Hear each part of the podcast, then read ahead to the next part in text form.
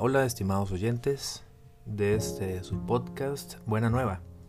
Hoy continuamos con el segundo tema de esta serie de apologética y el tema que tenemos para este día se llama Biblia y tradición. ¿Qué tan importante es verdaderamente la Biblia en nuestras vidas?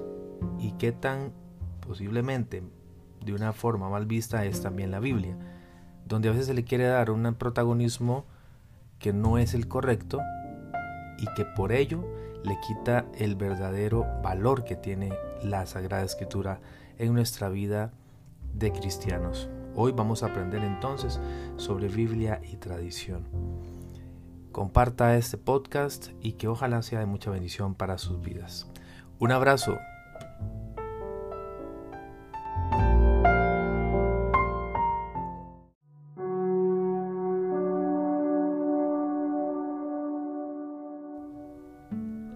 Para las sectas, solo en la Biblia está la palabra de Dios. Nada es palabra de Dios si no proviene de la Sagrada Escritura. Para nosotros los católicos, la Biblia es la palabra de Dios, pero no todo está en ella. Muchas cosas no se escribieron y están fielmente guardadas por la tradición. Siendo Jesús la máxima revelación de Dios, deseó que sus hechos y mensajes se transmitieran por todo el mundo, por medio de la iglesia que él fundó. Obviamente mandó a predicar, no a escribir. Así que cuando Jesús manda, vayan y prediquen mi evangelio, no se pone a repartir Biblias y les dice, vayan y repartan Biblias, y díganles que las lean y que cada quien funde su iglesia. Cuando Jesús dice, vayan y prediquen mi evangelio, Jesús da a entender que vayamos y hablemos de él. Jesús no escribió nada. Así lo entendieron los apóstoles. Y entonces, el día de Pentecostés, el apóstol Pedro habló de Cristo. A esta enseñanza oral se le llama tradición. Cuando hablamos de tradición no queremos decir costumbres, sino que nos referimos a la enseñanza oral de Jesús transmitida a sus apóstoles y que ellos a su vez transmitieron a sus discípulos, guardada fielmente por la iglesia. La palabra tradición significa entrega. La palabra tradición significa depósito. Hay dos ejemplos bíblicos que nos ayudan a entender esto. El primero está tomado del libro o de la carta a los Filipenses, capítulo 4, versículo 9, que nos dice, Todo lo que han aprendido, recibido y oído de mí, todo lo que me han visto hacer, háganlo. Y el segundo ejemplo lo tomamos de la segunda carta a Timoteo, capítulo 2, versículo 2.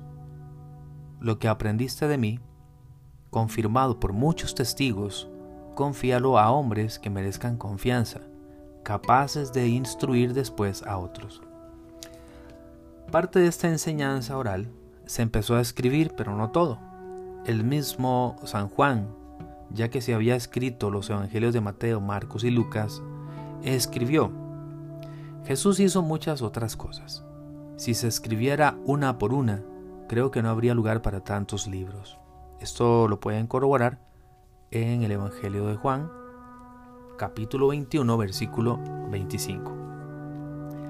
El primer escrito del Nuevo Testamento fue la primera carta a los tesalonicenses, alrededor del año 51 después de Cristo. Estamos hablando 18 años después de que empezaron a predicar los apóstoles.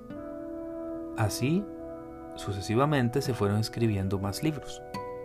Pero esto no significó que se hiciera a un lado la tradición, puesto que ésta se siguió transmitiendo oralmente, puesto que los escritos estaban dispersos por todo el territorio cristiano y no había una colección como actualmente la tenemos. Además, también aparecieron escritos eh, de personas que quizás lo hacían de buena fe, exagerando la vida de Jesús o de sus apóstoles. Otros escritos difamándolos. Entre ellos podemos encontrar el Evangelio de Pedro, el Evangelio de Santo Tomás, Hechos de Pedro, Hechos de Pilato y varios Apocalipsis. En algunas comunidades aceptaban de estos libros y otros los rechazaban. Por ejemplo, la carta a los Hebreos, segunda carta de Pedro, carta de Santiago o el mismo Apocalipsis. Así es que si te das cuenta, Ningún libro de la Biblia da la lista de los libros inspirados por Dios. ¿quién me asegura que la Biblia es inspirada por Dios? Entonces, pues la iglesia. Ya que la iglesia, gracias a que conservaba la tradición oral, tuvo el criterio para definir qué libros son inspirados por Dios, es decir, el canon bíblico, que muchos hermanos separados mencionan pero no saben cómo se formó. Algunos hermanos no católicos mencionan el Códice Muratoriano como el primer intento por tener un canon bíblico. Lo que muchos no mencionan es que es el primer intento de la Iglesia Católica por establecer un canon. Entonces, fue realmente hasta los concilios de Hipona en el año 393 y de Cartago en el año 397 cuando la Iglesia Católica fijó el canon de los libros sagrados del Nuevo Testamento, aceptando 27 libros. También fue la Iglesia Católica quien en estos concilios definió el canon de los libros del Antiguo Testamento, basándose en la versión griega de los 70, es decir, del canon alejandrino, puesto que fue la versión que utilizaron los apóstoles para citar textos del Antiguo Testamento en sus escritos del Nuevo Testamento la cual tenía 46 libros. Como vemos, gracias a la Iglesia Católica, tenemos la Biblia. Primero Jesús, luego la Iglesia y después la Biblia.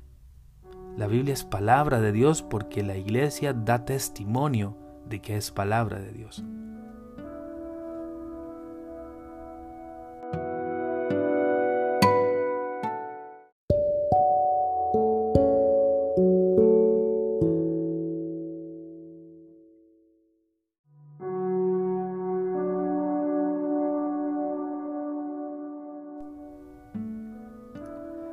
Creer que todo está en la Biblia es rechazar la iglesia que Él fundó. Muchas enseñanzas que están en la Biblia se entienden mejor gracias a la tradición que prevalece en la iglesia católica. Por eso, ahora en los grupos separados encontramos muchas enseñanzas diferentes porque no cuentan con eh, toda la tradición divina apostólica. ¿En dónde se encuentra la tradición divina apostólica? En la Biblia, pero también en la enseñanza de los padres apostólicos, en la enseñanza de los discípulos de los apóstoles, como por ejemplo San Clemente de Roma, discípulo de San Pedro, San Ignacio de Antioquía y San Policarmo de Esmirna, discípulos de San Juan, San Irineo de León, discípulo de San Policarmo de Esmirna, etc. Una ocasión, platicando con un pastor protestante, me decía que no podía aceptar como palabra de Dios algo que no estuviera escrito en la Biblia.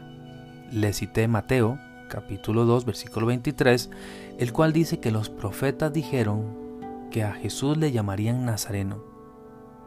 Le pregunté qué profeta dijo que Jesús le llamarían Nazareno.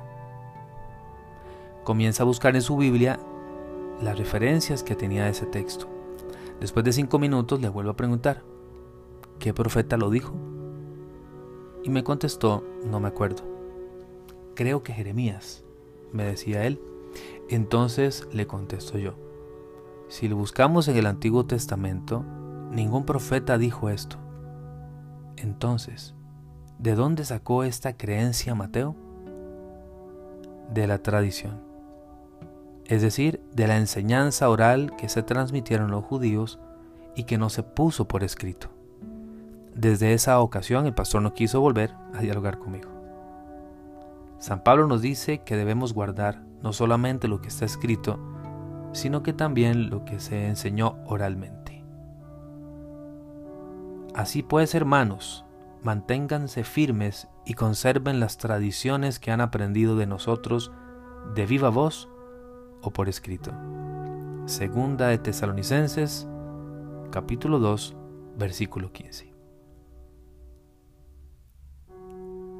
Espero que haya sido de su agrado este tema. Compártalo con las personas que buscan la defensa de la fe y la verdad de la escritura. Bendiciones.